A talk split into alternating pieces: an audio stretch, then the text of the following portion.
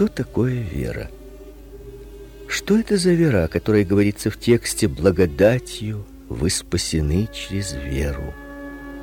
Существует много описаний веры, но почти все объяснения, которые мне приходилось слышать, приводили к обратным результатам. То есть я стал меньше понимать веру, чем понимал ее до объяснений.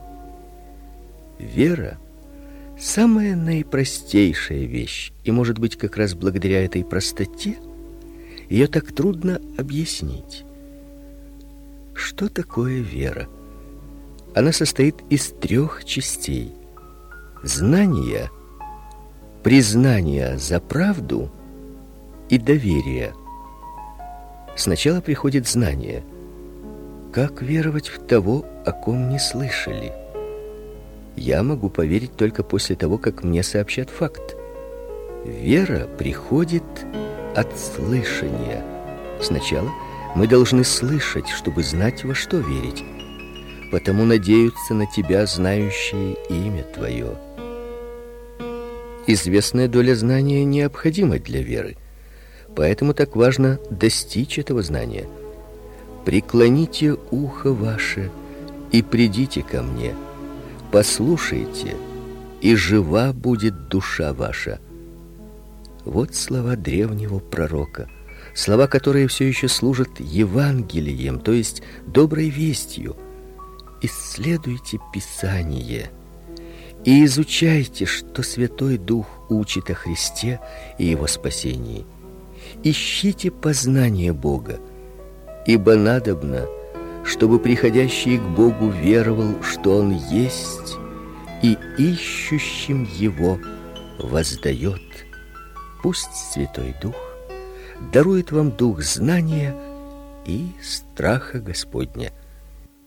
Изучайте Евангелие. Пусть каждый из вас знает, в чем состоит добрая весть, что она говорит о даровом прощении, перемене сердца, принятии в число детей Божиих и о бесчисленных других благословениях.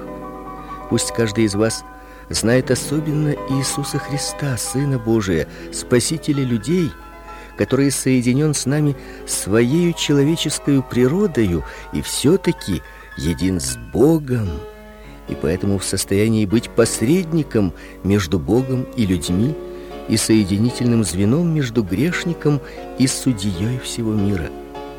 Старайтесь все более и более приобрести знание о Христе.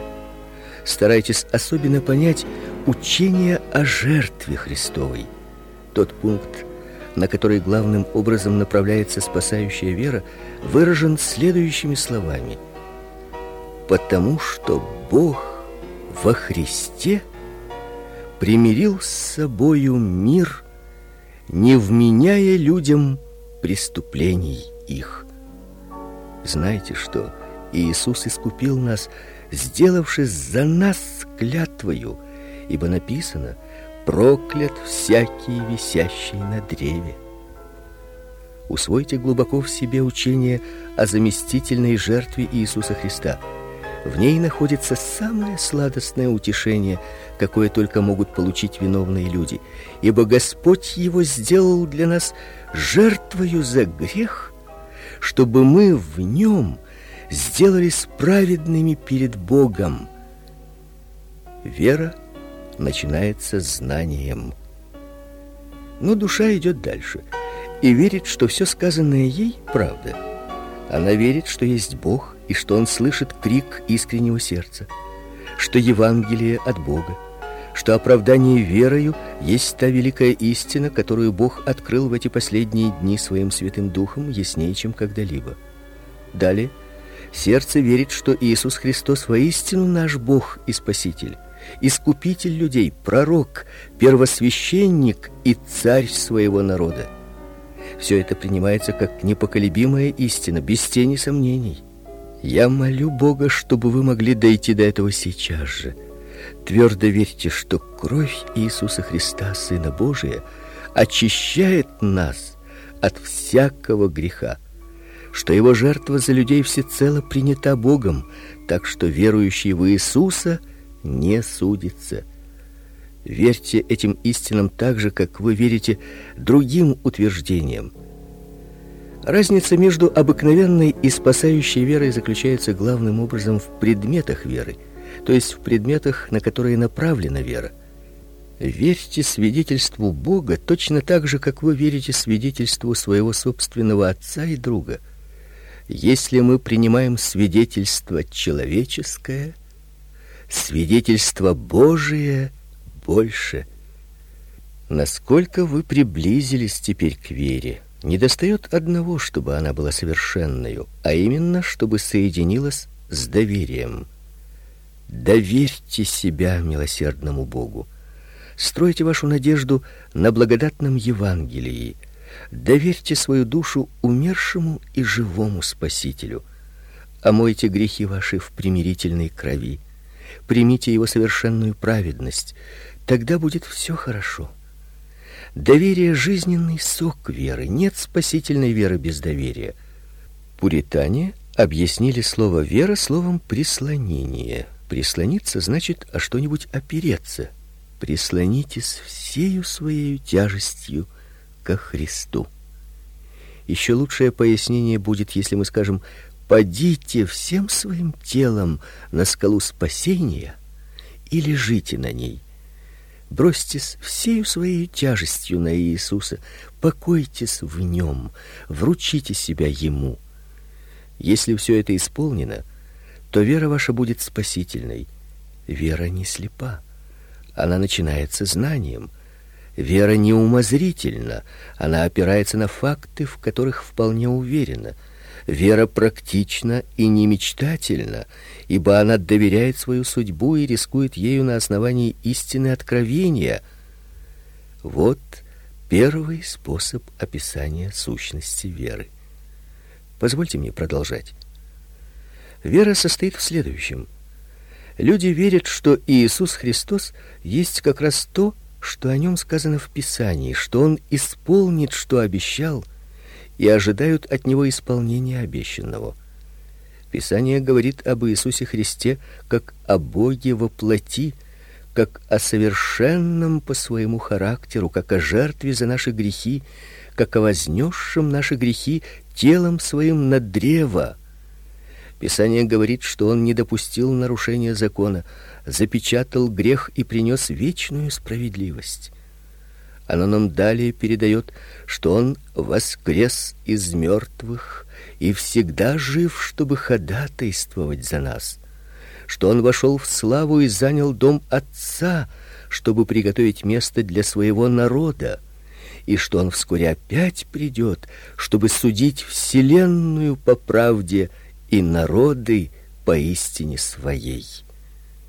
Мы должны твердо верить, что все это так, ибо вот свидетельство Бога Отца — Сей есть сын мой возлюбленный. Его слушайте. Тоже свидетельствует и Бог Дух Святой. Он свидетельствовал о Христе через богодухновенное слово, через многие чудеса и своим действием в сердцах людей. Мы должны верить этому свидетельству. Вера также принимает, что Иисус Христос исполнит то, что обещал. Она уверена, что он нас не изгонит, если мы к нему придем, ибо он сказал: "Приходящего ко мне не изгоню вон". Вера убеждена в истинности слов. Но вода, которую я дам ему, сделается в нем источником воды, текущей в жизнь вечную, потому что их произнес Иисус Христос. Она убеждена, что если мы получим эту живую воду от Христа, то эта вода останется в нас, и из нас потекут потоки святой жизни. Христос желает исполнить то, что обещал, а мы должны верить этому. Таким образом мы ждем от его руки прощения, оправдания, охрану и вечную славу, которую он обещал верующим в него. Затем следует ближайший необходимый шаг. Иисус Христос есть то, что о нем сказано в Писании. Он исполнит, что обещал исполнить. Поэтому всякий из нас должен ему доверять, говоря: он будет для меня тем, чем он, по его словам, есть на самом деле. и он сделает для меня то, что обещал сделать. Я предаю себя в руки того, кто предопределен спасать, дабы он спас меня. Я строю свое спасение на его обетовании, что он исполнит все так, как сказал. Вот спасительная вера. И кто имеет такую веру, имеет жизнь вечную. Кто так верит во Христа, какие бы опасности и трудности, мрачные времена и искушения, слабости и грехи не выпали на его долю, тот не осужден и никогда на суд не придет. О, если бы это объяснение принесло хотя бы некоторую пользу. Я надеюсь, что Дух Божий воспользуется им, чтобы привести читателя сейчас же к душевному миру. Не бойся, только веруй. Уповай и будь спокоен. Я опасаюсь, что читатель удовлетворится одним пониманием того, что нужно делать, и все таки никогда не возьмется за дело. Лучше иметь самую бедную, но настоящую веру, приступающую действительно к делу, чем самый высокий идеал веры, остающийся только в мире умозрений. Сама сущность дела состоит в непосредственной вере в Иисуса Христа. Особенно важно уверовать в Иисуса Христа тотчас же. Не заботься о развлечении и определении понятий. Голодный ест, хотя он и не знаком с составом пищи, анатомическим строением своего рта или процессом пищеварения. Жизнь его продолжается потому, что он ест. Другой человек может быть гораздо умнее, основательно знает науку о питании. Но если он не будет есть, то он со всеми своими знаниями умрет. Без сомнения, в аду будут многие из тех, которые понимали учение о вере, но не верили. Между тем, еще никто никогда не был изгнан, кто доверял Иисусу Христу, хотя, может быть, и никогда не был в состоянии объяснить своей веры сообразно разуму.